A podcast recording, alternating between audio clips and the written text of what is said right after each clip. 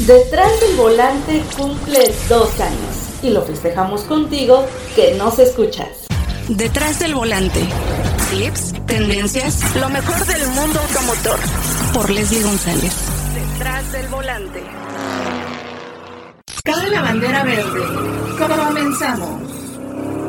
¿Qué tal amigos, amigas de Detrás del Volante? Nuevamente un episodio más. Ya, pues ya cumplimos dos años en mayo, así es que seguimos festejando y seguimos eh, hablando de autos y obviamente el tema eh, tan importante de la ley de movilidad. Ustedes saben todo lo que se cambió y todo lo que se tiene que conocer.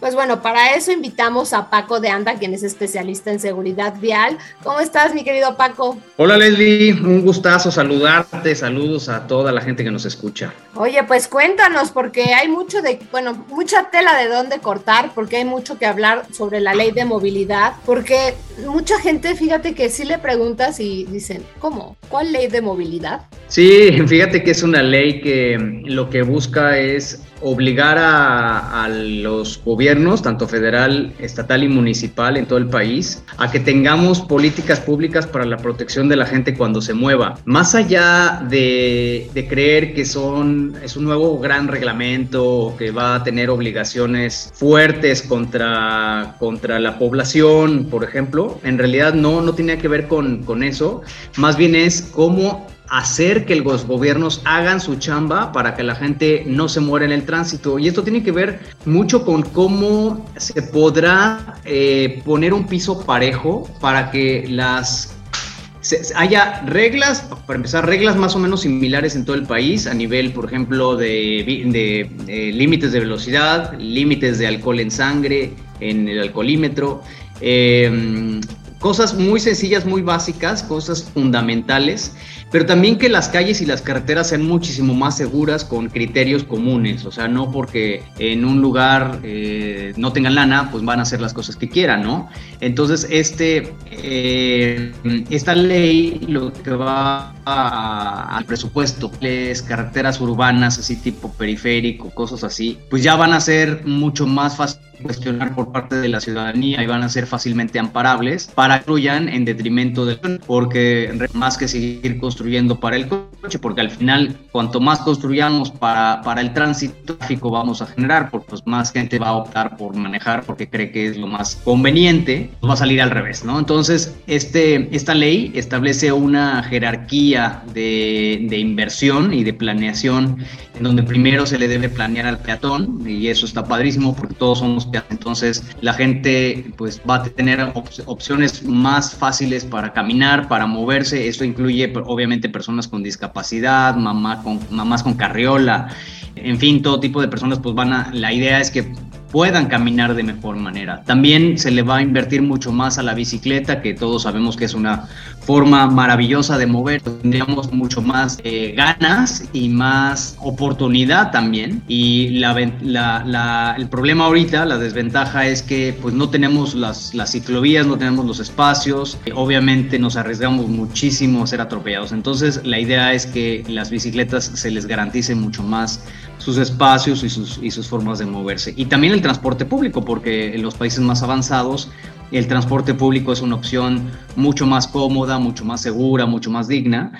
Y entonces pues hay que ordenar obviamente el transporte público para que sea también una opción en que nosotros pues prefiramos a meternos al tráfico. Entonces, hay muchos, muchos cambios, muchos em, parámetros para, para, mejorar los diferentes aspectos que, que inciden en la ocurrencia de, de choques, pero eh, sí quiero dejarlo muy claro porque luego la gente dice, ay, con la ley nos van a, nos van a educar, nos van a sancionar más. Pues no, no tiene, no tiene que ver por ahí, más bien es vamos a, hacer que las autoridades se obliguen a generar políticas públicas, que la gente le quede muy claro que no es un asunto de, de, de que va educar o se va a sancionar más a la población, sino más bien se va a obligar a las autoridades de trabajo para que la gente tenga posibilidades de moverse de una manera pues más, al final, más segura. Que bueno, Paco, la verdad, está bien complicado. Hay zonas donde, por ejemplo, yo quisiera irme por mi hijo en, eh, pues a lo mejor en transporte o a lo mejor en bici o, o, a lo mejor caminando, pero como tú dices, ni las banquetas, o sea, las banquetas también están tan dañadas o muchas veces no tienen ni, no tienes ni, ni, manera de pasar con carriolas. Me pasó mucho tiempo con Lorenzo y, bueno, me pasó, me llegó a pasar también con la silla de ruedas alguna vez con mi papá y de verdad que da pena ese tema porque no tienes manera de, de, de transportarte o a lo mejor imagínate la gente que quiere ser muy independiente y, quiere usar su silla y bueno, dices, este, me voy a ir así, este, yo en mi silla, eh, pero hay lugares donde no puedes transitar. Por ejemplo, a mí la bici me da pavor nada más de pensar que me pueden atropellar o que puedan atropellar a mi hijo si, si también va en bici, ¿no? Porque desafortunadamente no hay, no hay, no hay cultura, no hay espacios como tú lo dices y, o sea, como hay muchas también vialidades inconclusas, hay, hay cosas que todavía no se terminan acá en México, como el, el tren de Toluca, eh, pues la carretera de, Cuernavaca hacia Cuautla, Morelos, toda esa parte, están terminando apenas y pues se tardaron muchísimo en avanzar, obviamente por todos los cambios de gobierno, que desafortunadamente no debería de ser así, debería de haber continuidad. Sí, exactamente. La, falta de planeación en, en, cómo se hacen las ciudades afecta muchísimo en también cómo se diseñan las calles. Mm, una ausencia de, esta planeación, pero también una ausencia de alineamientos ha generado que tengamos enormes avenidas con un, montón de carriles, pero con banquetas que son, además de súper angostas, están en pésimas condiciones. Entonces, esa mejor en cómo se planea básicamente todo y que efectivamente la gente tenga eh, la posibilidad de salir a caminar, a, mover una silla de ruedas, a mover una carriola eh, y, todas las garantías para la seguridad para las personas que son las más vulnerables, que son al final pues los ciclistas y los peatones. Entonces, esta ley justamente establece esos parámetros tan necesarios, pero ausentes hasta hace poco, y que no podían, bueno, básicamente no, no daban la, la obligación a, las, a los eh, gobiernos a hacer calles, pues como hemos visto en otros países y hemos tenido la oportunidad de viajar, que son básicamente calles mucho más tranquilas, más bonitas, con banquetas en enormes, amplias y, que podemos cruzar la calle con el respeto de, los demás, porque eso al final es, es el reflejo no de una educación, ojo, porque luego, luego creen que es un tema de educación, eh, pero no es de educación, es más bien de un sistema, de una infraestructura que genera una serie de conductas en donde la gente se, se adapta básicamente a lo que, a lo que encuentra. Entonces, para llegar a esa cultura, precisamente necesitamos una buena infraestructura y, mucho de lo que viene en la ley es eso, es cómo hacer mejores calles para incluir a todas las personas.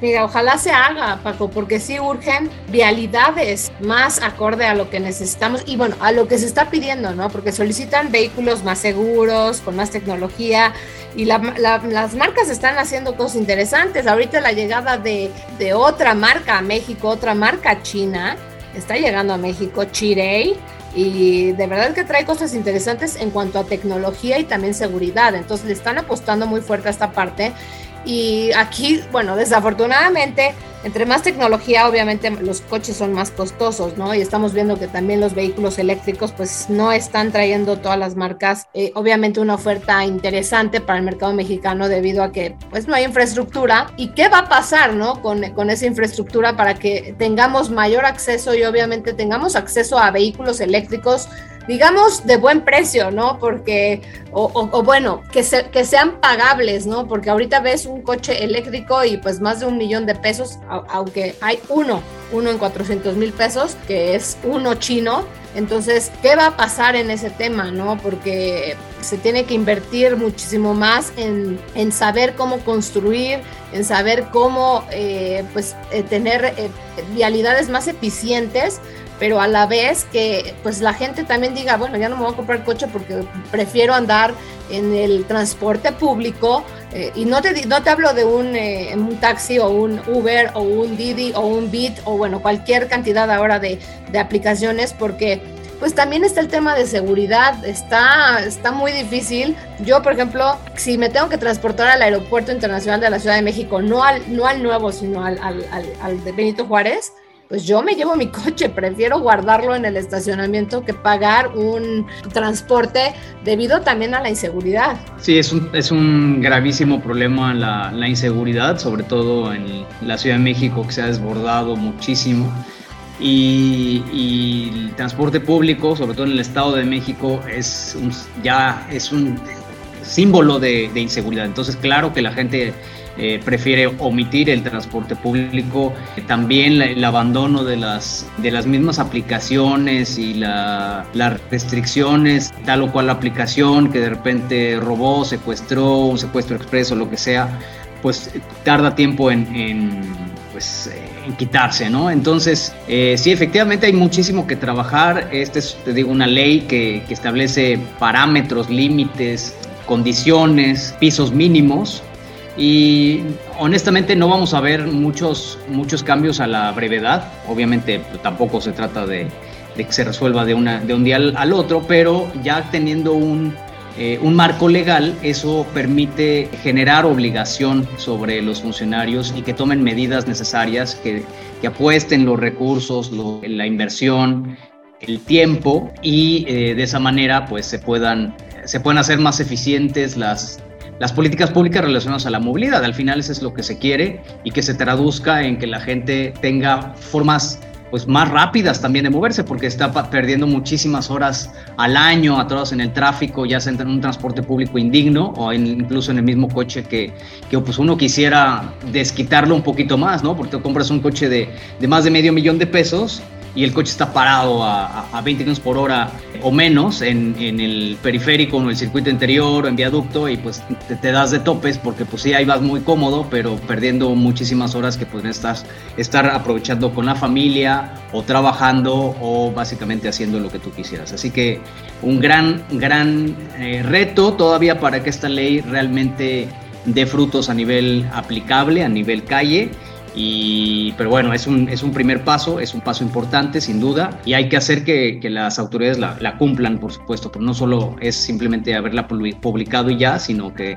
realmente no se convierta en esa letra muerta que, que, que, con mucha frecuencia pudiera suceder. Entonces, mucho que hacer por parte de la ciudadanía, por, las, por parte de la sociedad civil, y por supuesto, pues contar con, con los medios como el tuyo, que, que muy amablemente también y, con muy, con mucha oportunidad, pues también ayudas a difundir esta, este tipo de contenidos en donde nos ayuda a, pues, al auditorio a situarnos en, en, un, en un contexto donde tenemos derechos, más derechos ahora con esta ley y por tanto podemos exigir que se nos, se nos vaya resolviendo nuestros problemas de movilidad, que mucho tiene que ver, por supuesto, la autoridad en lo que está ocurriendo y cómo se pueden solucionar. Exacto, no sé cómo esté, bueno, obviamente yo en la Ciudad de México, tú estás en Cancún, estuve yo también en Guadalajara y bueno, supe una, una situación ahí que estuvo pasando con los Ubers, que pues mucha gente por eso ya no quiere, no quiere utilizarlos y sobre todo mujeres.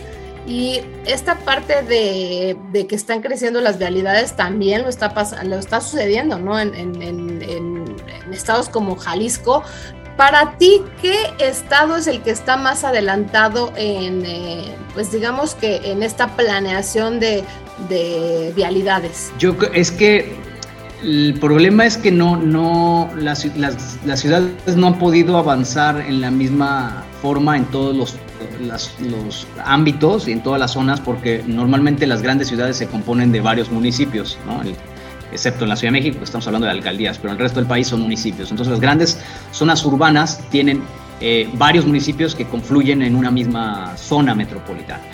Creo que Guadalajara ha ido caminando por un buen camino, o sea, se han coordinado bien eh, Guadalajara, Zapopan, eh, Tlaquepaque y los demás municipios que conforman esta zona y han logrado tener cierta coordinación para mejorar tanto el transporte público como también eh, algunas calles y configuración, por ejemplo, para favorecer al ciclista. Claro, siempre hay batallas que librar porque hay mucha gente que no entiende que las, las, las bicis también tienen un derecho y entonces hay que habilitar carriles de circulación ciclista y hay que pinarlas y eso implica obviamente pues reducir el ancho de carriles de los vehículos o a veces hasta retirar carriles para los vehículos. Pero esto al final fomenta un mejor tráfico. O sea, lo que, lo, que hace el, dedicarle carriles a, los ciclistas es justamente ayudar a que la gente tenga opciones diferentes a estar atorados en el tráfico en un coche. Entonces, Jalisco me parece, en Guadalajara específicamente, me parece que está haciendo bien las cosas me parece que partes, hay partes Exacto, justo te iba a decir León. León tiene una red ciclista, de red ciclista importante y fue de las primeras ciudades que empezó con el sistema de, autobuses confinados, los que conocemos como Metrobús. ¿Qué más? Estoy intentando buscar algún otro ejemplo de buena urbanización, pero la verdad es que me cuesta trabajo.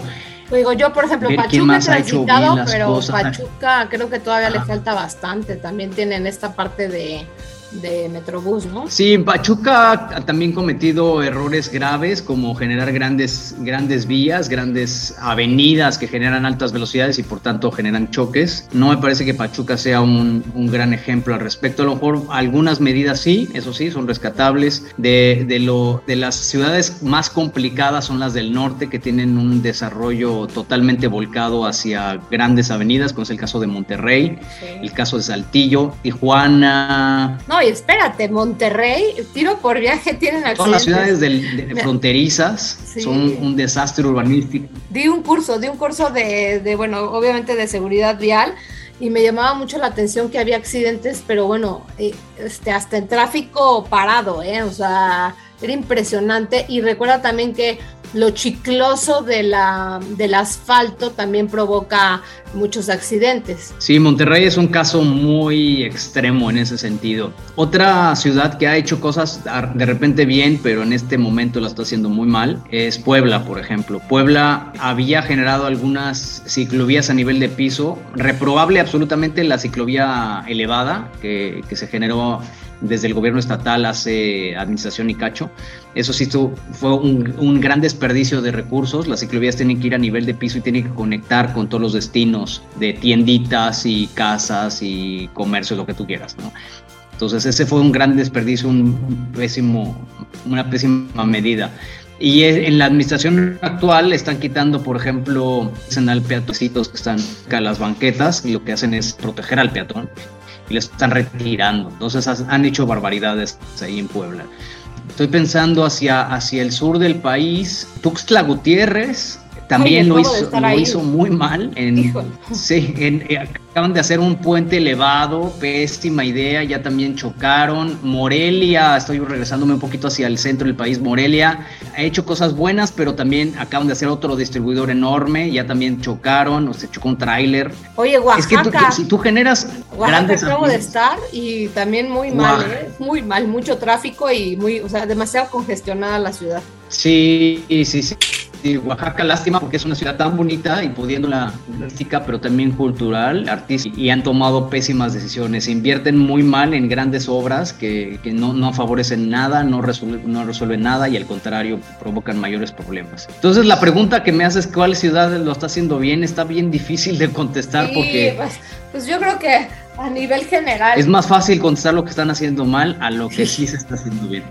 Sí, qué tristeza. Yo acabo de estar también en Tuxtla y Tuxtla también, qué complicado. Aparte, todos eh, se estaban manifestando, eh, de la carretera cerrada, súper complicada, de verdad, Tuxtla Gutiérrez. Me dio tristeza, ¿eh? Porque pues bueno, hay lugares que pues estás este, motivando a que vayan y pues desafortunadamente muchas veces dices, no, mejor me lo ahorro, ¿no? Oaxaca también, qué complicado se me hizo. Eh, pues bueno, ojalá, ojalá todo el gobierno, ¿no? No nada más que se quede en el, en el papel, como dijiste tú, y que sea a nivel federal todo lo que se haga en sentido de, eh, mejorar las, las, vialidades y también mejorar el tema de, de pues de circular, ¿no? En cualquier carretera o en la ciudad o hasta, bueno, las ciclovías, como lo dijiste, porque aquí en México también se hicieron algunas ciclovías elevadas y bueno, mucha gente no podía, no llegaba ni a la parte de arriba porque estaba muy, muy, estaban muy empinadas las subidas, muy difícil llegar, pero pues bueno, falta mucho trabajo que hacer, eh, Paco. Ojalá se le dé, se le dé seguimiento, sobre todo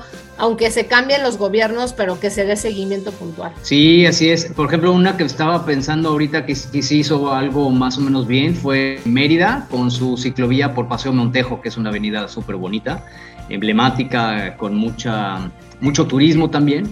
y ahí tuvieron el, tino de, de hacer si era una buena, una buena ciclovía. La verdad sí está, ahí sí le pegaron bien al tema. Ahí el, lo malo es que tiene un, eh, uno de los periféricos más peligrosos de todo el país. Eh, ahí a tiro por viaje se está matando gente porque es una vía de alta velocidad pero sin condiciones de seguridad. Entonces te sales y chocas contra árboles, postes, rocas, en fin, es una, es una carretera urbana el periférico pero de pésimas condiciones de seguridad. No perdona nada, hay atropellamientos, la gente no puede cruzar, entonces la gente pues se, avienta como puede y se, pues, la llevan, ¿no? Un ciclista, un peatón, un motociclista.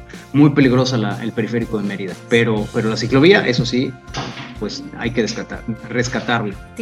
Paco. Pues, pues yo creo que te agradezco muchísimo. Siempre es importante tener en, en cuenta estos temas de, de, vialidad y de seguridad y que no nos debemos de, de olvidar, ¿no? Porque, bueno, cuando nosotros transitamos, pues hay que ser cuidadosos y también cuidar a los demás, ¿no? Y que pues si los demás también manejan con cuidado, pues va a haber un respeto y obviamente va a haber menos siniestros en eh, carreteras o en la ciudad, ¿no? Sí, una parte importantísima es esa conciencia de nosotros que andamos al, al volante, estar al pendiente de los más vulnerables, es decir, los que están afuera de nuestro vehículo. Nosotros, nosotros, estamos protegidos por bolsas de aire, por sistemas de tecnología muy avanzados, pero la gente que está afuera, que está caminando, que está andando en bicicleta, que está, andando, está en una moto, pues tiene todas las de perder. Entonces nosotros sí tenemos que ser muy, muy conscientes, como bien dices, eh, pero también eh, exigir a las autoridades y por eso hay, hay, hay, que levantar la voz en diferentes espacios y diferentes, eh, ya para eso las redes sociales son buenísimas, ¿no? Entonces sí es necesario presionar a las autoridades para que hagan su parte y pues cada uno que hagamos la nuestra. Exacto, hay que, hay que hacer cosas por nuestro México y para que tengamos también futuros conductores responsables, que eso también es muy importante. Recuerden que también la educación se, pues se, se lleva desde casa, si tú actúas de una mala manera en el auto, pues obviamente tu hijo está viendo el peor ejemplo.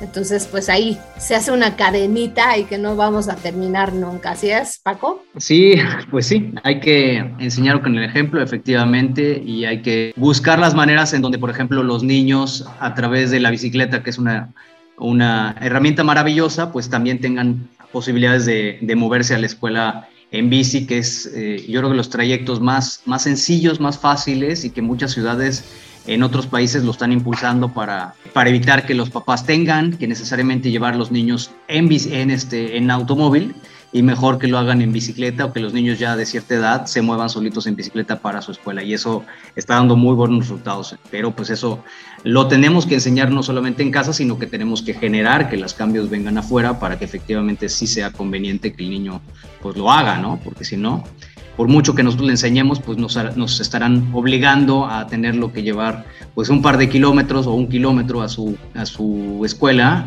y pudieron tener otras opciones. Claro que sí, Paco, pues te agradezco muchísimo y estaremos en contacto si hay eh, nuevamente más información o hay avances en, en, alguna otra cuestión para que nos tengas bien, bien informados aquí en Detrás del Volante. Te agradezco mucho. Gracias, Leslie. Pues al contrario, sí, seguirán habiendo muchas novedades seguramente y por estar estados, cada estado irá avanzando eh, al ritmo que vaya eh, queriendo o pudiendo para actualizar sus, sus leyes eh, locales y los mismos municipios y las alcaldías tendrán que hacer lo propio. Así que seguramente veremos muchos cambios de aquí a, a los próximos meses y años. realmente esta ley empiece a, a verse reflejada en la calle. Así que pues pro, pronto veremos también seguramente políticos de quienes están en el poder y nosotros hacer que esos cambios sea posible porque al final estamos nosotros pagando con nuestra vida. Así que pues gracias Leslie por esta oportunidad, siempre un gustazo.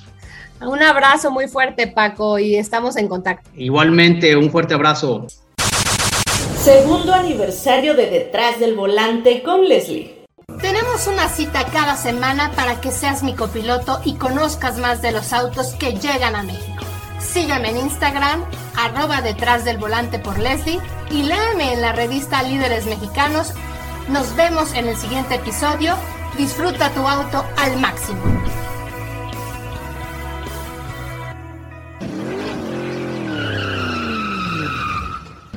Detrás del volante. Lo nuevo, clásicos, lo que tienes que saber. Nos escuchamos la próxima semana. Detrás del volante. Por Leslie González.